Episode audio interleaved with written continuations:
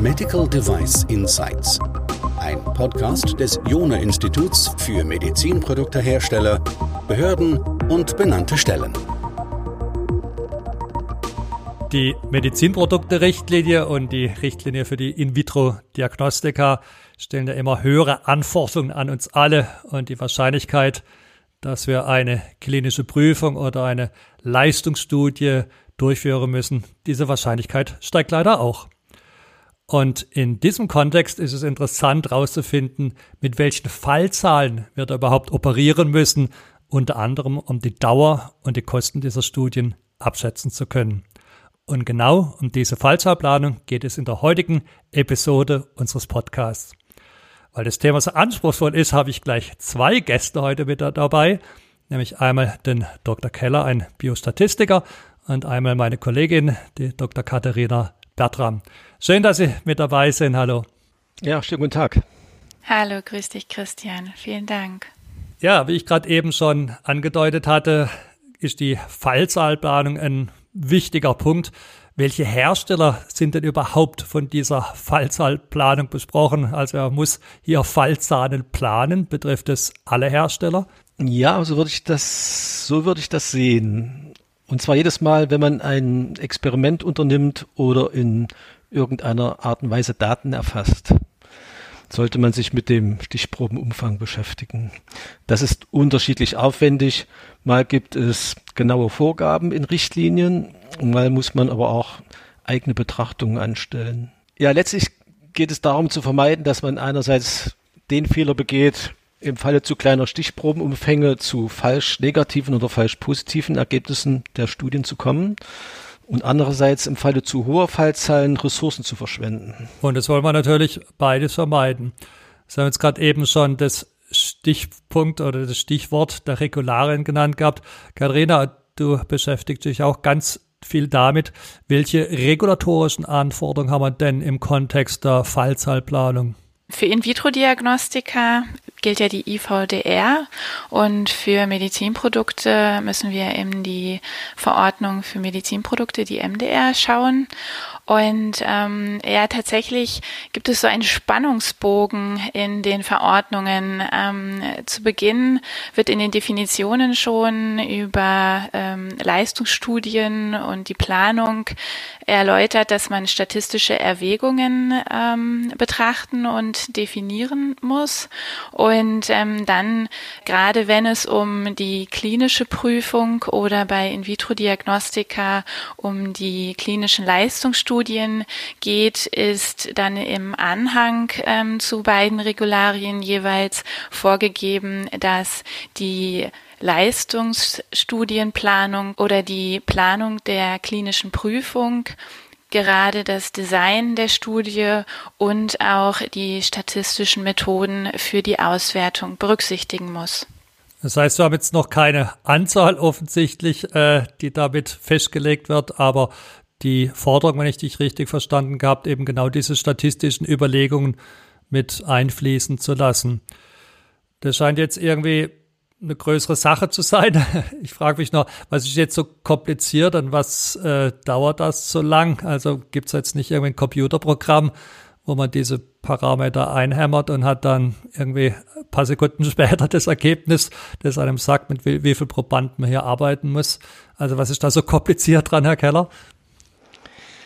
Ja, also zum, zum einen ist es so, dass die, die Vorgaben, die es in den Guidelines gibt, äh, zunächst erstmal nicht so gut verständlich sind. Also ich habe da jetzt auch diese neue Variante oder neue Version der ISO-Norm 14155 im Blick. Äh, die beschreibt ja im Anhang A7 sehr genau, welche Punkte es bei der Fallzahlberechnung zu bedenken gibt. Aber ich möchte niemandem zu nahe treten, aber ich vermute, dass das nicht jeder versteht. Es gibt also zunächst einmal ein Verständnisproblem bezüglich des statistischen Hintergrundes und der Termini. Aber auch dann, wenn man sich diese Punkte erklären kann, äh, wird es nicht einfacher, denn äh, die Situation ist folgendermaßen, man kann sie gewissermaßen als ein Paradoxon zusammenfassen.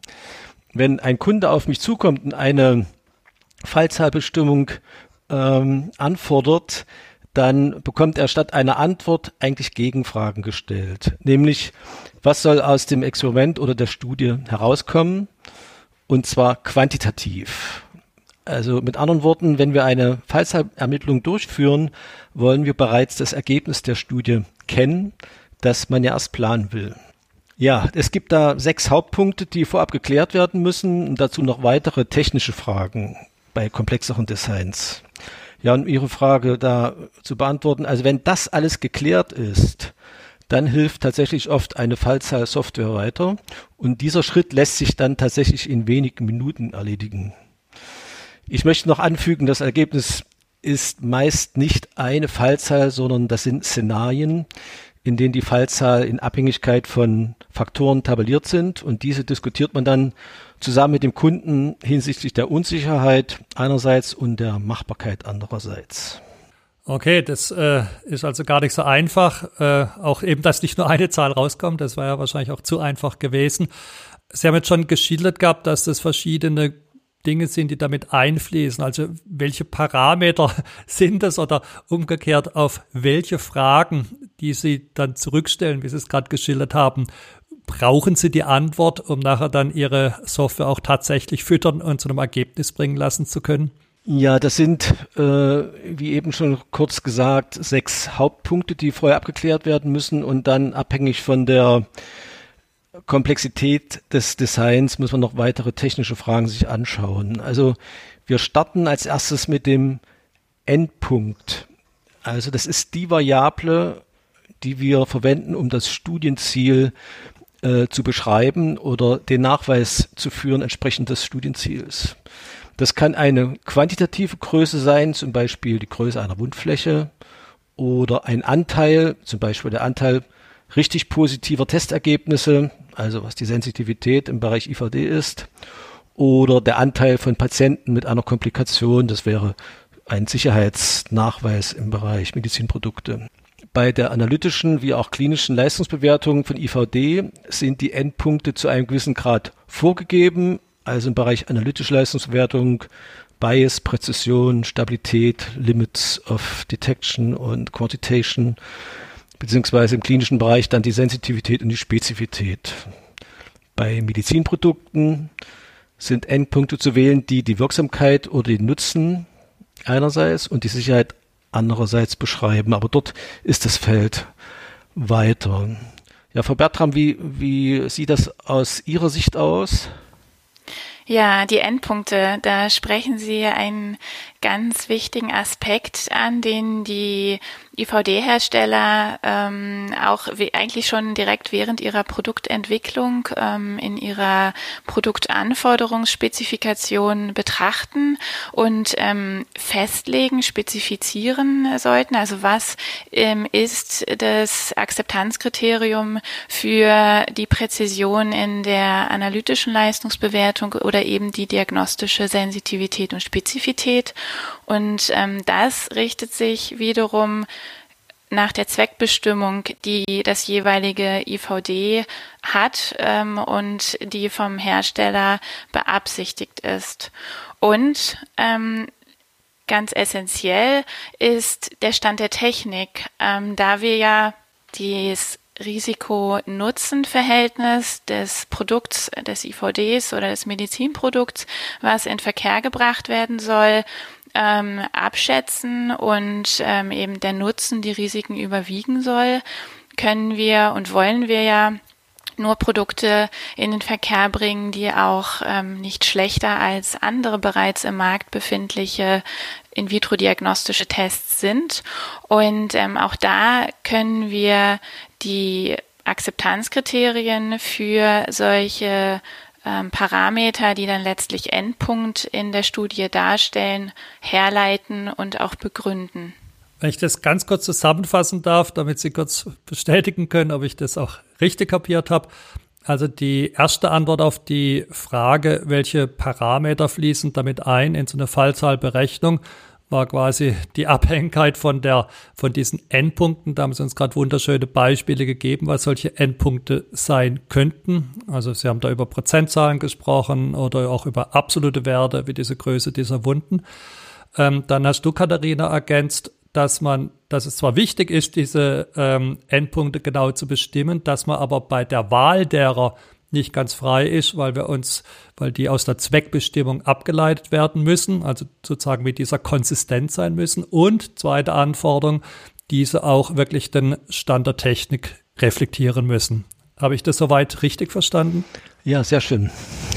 Haben wir jetzt noch neben den Endpunkten weitere Cluster an Parametern, die wir betrachten sollten. Vielleicht jetzt mal nur ganz holzschnittartig die, die grobsten nochmal, Herr Keller, weil ich glaube, ich habe Sie unterbrochen gehabt oder werden noch nicht alle genannt. Ja, also der, der zweite Punkt ist dann der statistische Test oder die statistische Methode, die angewandt wird ähm, äh, zum Nachweis oder zur Beschreibung dann, äh, wenn wir es etwas knapp halten wollen, sind dann die, der dritte und der vierte Punkt die schwierigsten Punkte, nämlich ähm, wir erwarten quasi Angaben, wie groß der quantitative Effekt ist. Also wenn wir uns einen Unterschied anschauen an Anteilen, wollen wir eben diesen Unterschied quantifiziert haben, zum Beispiel 20 Prozent.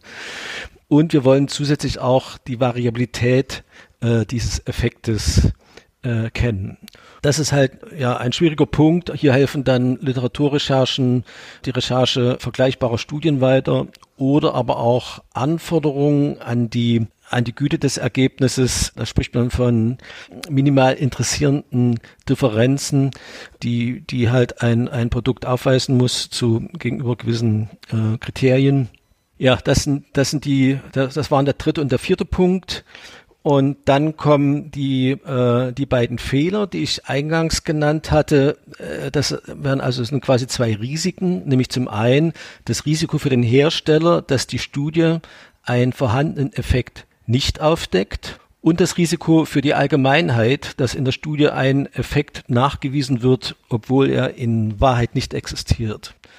Das sind die sogenannten Beta- und Alpha-Fehler. Und hierfür gibt es übliche Werte von 10 bis 20 Prozent für den Hersteller und 5 Prozent für die Allgemeinheit.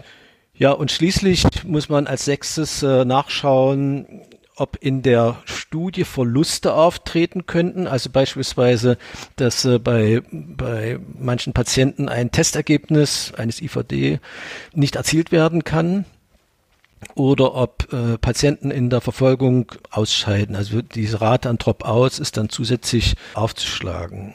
Ja, und dann hatte ich noch designspezifische Zusatzpunkte genannt, die will ich ganz kurz nennen. Das erste wäre das Allokationsverhältnis, also in welchem Verhältnis die Patienten den Untersuchungsgruppen zugeordnet werden. Das ist üblicherweise eins zu eins, aber es gibt auch andere Verhältnisse. Dann äh, gibt es den Punkt des multiplen Testens. Wenn man also mehrere Endpunkte parallel sich anschaut, äh, so erhöht sich äh, das Fehler, äh, äh, dieser, dieser Alpha-Fehler, also das Risiko für die Allgemeinheit, dass es zu einem falsch positiven Resultat kommt und das muss man äh, mit der Fallzahl entsprechend berücksichtigen. Äh, Im Fall der IVD ist es quasi immer der Fall. Ähm, denn hier untersucht man ja zwei Größen, Sensitivität und Spezifität. In dem Fall muss man den, den Beta-Fehler korrigieren. Äh, und das wirkt sich dann fallserhöhend aus. Das multiple Testen trifft man aber auch noch in einem anderen Zusammenhang sehr häufig an, nämlich bei den Zwischenanalysen. Sehr oft wollen Unternehmen während der Studie wissen, also die Sponsoren während der Studie wissen, wo sie denn nun stehen in der Studie. Und in der reinen Statistiklehre wirkt sich das Fallzahl erhöhend aus, weil wir nämlich dann auch in solche multiple Testsituationen geraten. Und die Frage, die ich dann immer stelle, ist, welche Konsequenzen diese sogenannten Interimsanalysen haben sollen. Soll die Studie abgebrochen werden oder sollen Anpassungen vorgenommen werden? Und das muss man dann sehr ausführlich diskutieren. Hier gibt es auch Richtlinien zum Beispiel für adaptive Designs von der FDA, aber das wird dann sehr kompliziert und ich habe es selbst in der Praxis noch nicht erlebt. Was diese Interimsanalysen angeht, findet man meist einen praktikablen Weg, aber streng genommen äh, sind sie nicht zulässig, ohne eine entsprechende Fallserhöhung. Ja, und ein letzter Punkt, den hat Frau Bertram schon angesprochen, das ist die Festlegung der, der Akzeptanzlimits. Und das ist auch ein, ein weites Feld, sowohl in der analytischen äh, Performance-Validierung, wenn es um die zulässigen Grenzen geht, als auch im Bereich äh, der diagnostischen Güte. Da gibt es ein Beispiel, nämlich den immunologischen Test für Blut im Stuhl. Das ist ein Vorsorgetest für das äh, Kolonkarzinom. Da gibt es tatsächlich eine Vorgabe der GBA, dass die Sensitivität 25 Prozent und die Spezifität 90 Prozent sein soll. Aber in dieser komfortablen Situation ist man halt nicht, nicht immer. Auch hier wage ich wieder eine Zusammenfassung, damit Sie wieder prüfen können, ob ich es richtig verstanden habe. Also ich glaube, wir haben alle schon verstanden, dass es eine kompliziertere Sache ist und dass verschiedene Parameter reinfließen. Eine Parametergruppe vielleicht so aus dem Kontext. Was haben wir denn an Signal-Noise-Ratio? Weil wahrscheinlich je schlechter dieses Verhältnis ist, umso mehr äh, höhere Fallzahlen braucht man. Das war, glaube ich, so eine Gruppe.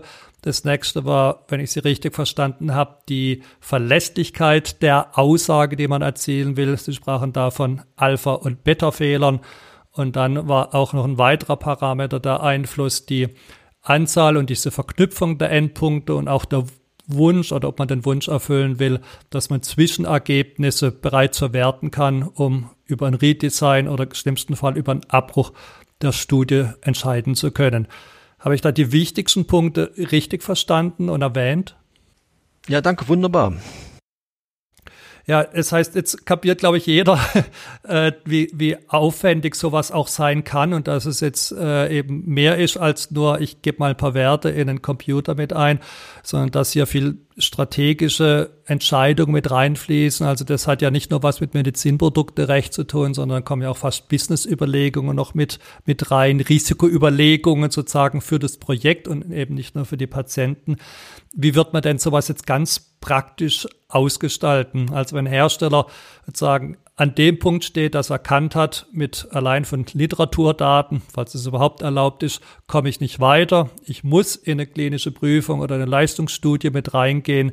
Was wäre so dieses Ping-Pong, das typischerweise stattfindet zwischen dem Hersteller oder dem Sponsor auf der einen Seite und vielleicht Ihnen auf der anderen Seite? Also wie sieht es aus und wie lange dauert denn sowas? Ja, also in der Regel verläuft die Zusammenarbeit so, dass ich den ersten Aufschlag unternehme. Also der Kunden teilt mir seine Vorstellungen mit und dann versuche ich die oben genannten Punkte in seinem Sinn zu ermitteln. Also ich gehe nicht so vor, dass ich mich gewissermaßen zurücklehne und sage, ja, lieber Kunde, jetzt äh, liefere erstmal alles, sondern ich versuche schon, ähm, äh, da einen ersten Vorschlag zu unterbreiten äh, und dann erhält der Kunde in der Regel äh, derartige Szenarien an Fallzahlen in Abhängigkeit von verschiedenen Faktoren. Und dann geht es interaktiv weiter. Äh, dann ist halt Machbarkeit gegen ähm, ja, die Unsicherheit äh, zu verhandeln gewissermaßen. Und das Ganze dauert in der Regel einige Stunden, die sich aber über ja, einige Tage verteilen, je nachdem, wie, wie schnell das Feedback ähm, funktioniert. Und im Lauf der Studie sind Sie da auch noch mit involviert dann oder machen das andere Statistiker dann, die dann Zwischenauswertungen machen und gegebenenfalls über äh, ein Redesign oder eine Anpassung der Studie mitentscheiden? Ja, also ich wünsche mir natürlich, dass immer ich von der Partie bin. von Anfang bis Ende. Ja, im Bereich der Pharmaindustrie ist es ja direkt so festgelegt, äh, dass ein, ein Statistiker äh, Studien von Anfang bis zum Ende begleiten soll. In diesen Bereichen, die wir heute betrachten, ist es schon ab und zu anzutreffen, dass es punktuell ähm, ich so punktuell tätig werde, aber im idealen Fall und bei vielen Studien bin ich von vom Anfang bis Ende dabei und es empfiehlt sich tatsächlich, die Statistiker ähm, vom Konzept an mit einzubeziehen. Der einzige Punkt, wo man tatsächlich gezwungen ist, fremde Statistiker äh, einzuschließen, das ist, wenn es um solche ähm, adaptiven Designs geht, ähm, weil dann die Studie entblindet wird und da darf ich dann als Hauptstatistiker quasi äh, kein, kein Einblick erhalten. Ja, aber das sind, das sind sehr spezielle, sehr spezielle Punkte, die ich jetzt in dem Bereich, über den wir heute diskutieren, auch noch nicht kennengelernt habe. Ja, weil wir diskutieren natürlich jetzt hauptsächlich auch über den Bereich Medizinprodukte, In-vitro-Diagnostika, jetzt weniger ähm, den Pharmabereich, Arzneimittelbereich.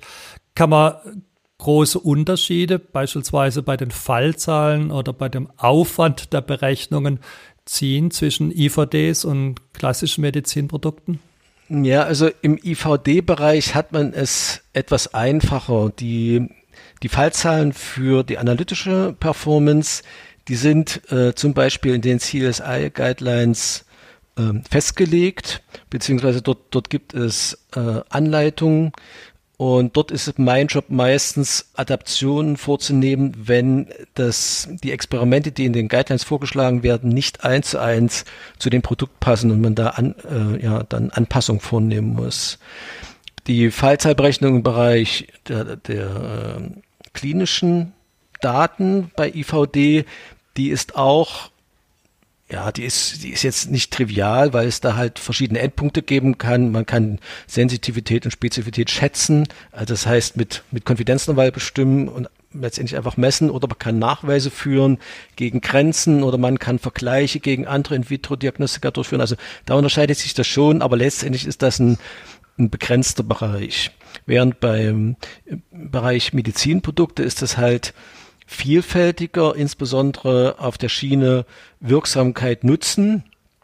Also man kann sich, ich hatte vorhin kurz das Beispiel einer, einer Wunde genommen und stellen wir uns vor, wir haben irgendein Mittel, um eine Wunde, die Wundheilung zu verbessern. Also irgendein spezielles Pflaster, dann kann man sich verschiedenste Endpunkte ausdenken. Also die Größe der Wunde zu einem bestimmten Zeitpunkt oder die Dauer bis zur Abheilung oder äh, Patienten berichtet das Outcome, wo der Patient die, seine Schmerzen und die, das kosmetische Ergebnis äh, bewertet. Also gibt es ein, ein, großes Panel an, an Möglichkeiten.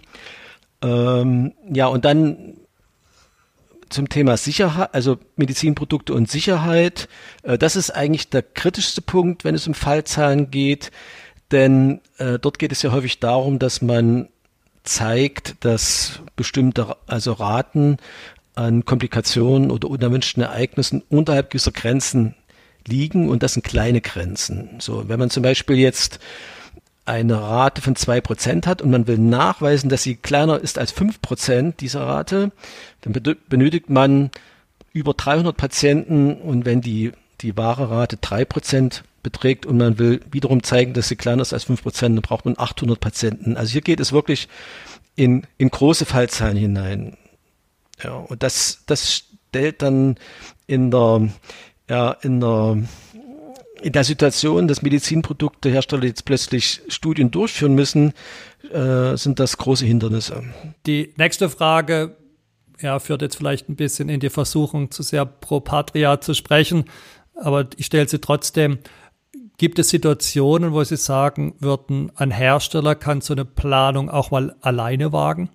Ja, also ein Hersteller kann kann schon alleine äh, handeln, wenn er, also wenn es, wenn es Richtlinien gibt, die ja klare Hinweise geben, also die CSI Guidelines im Bereich IVD sind auf jeden Fall sehr hilfreich.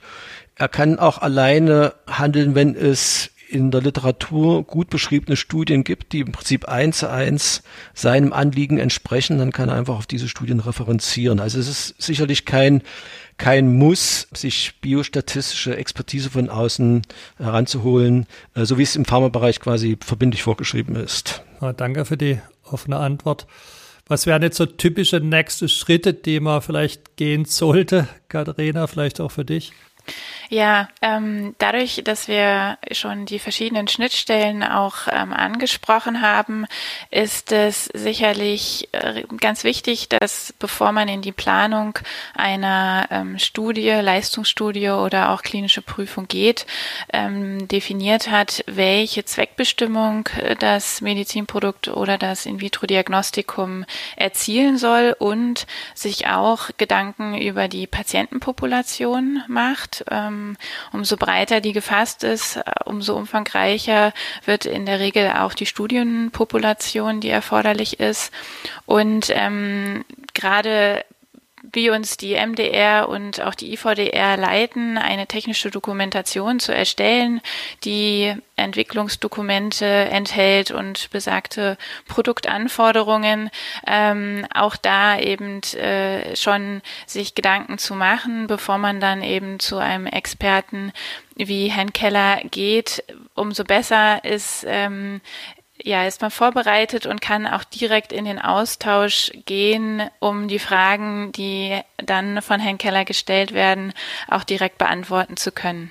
Und das sind ja Dinge, die dann genau ihr macht, eben als Schnittstelle zu interagieren, sicherzustellen, dass das alles bestmöglich vorbereitet ist und natürlich auch abgestimmt mit dem ganzen Rest der technischen Dokumentation. Habe ich das dich da richtig verstanden? Ja, genau. Ähm, also wir haben mit Herrn Keller festgestellt, dass wir wirklich eine wunderbare Schnittstelle haben.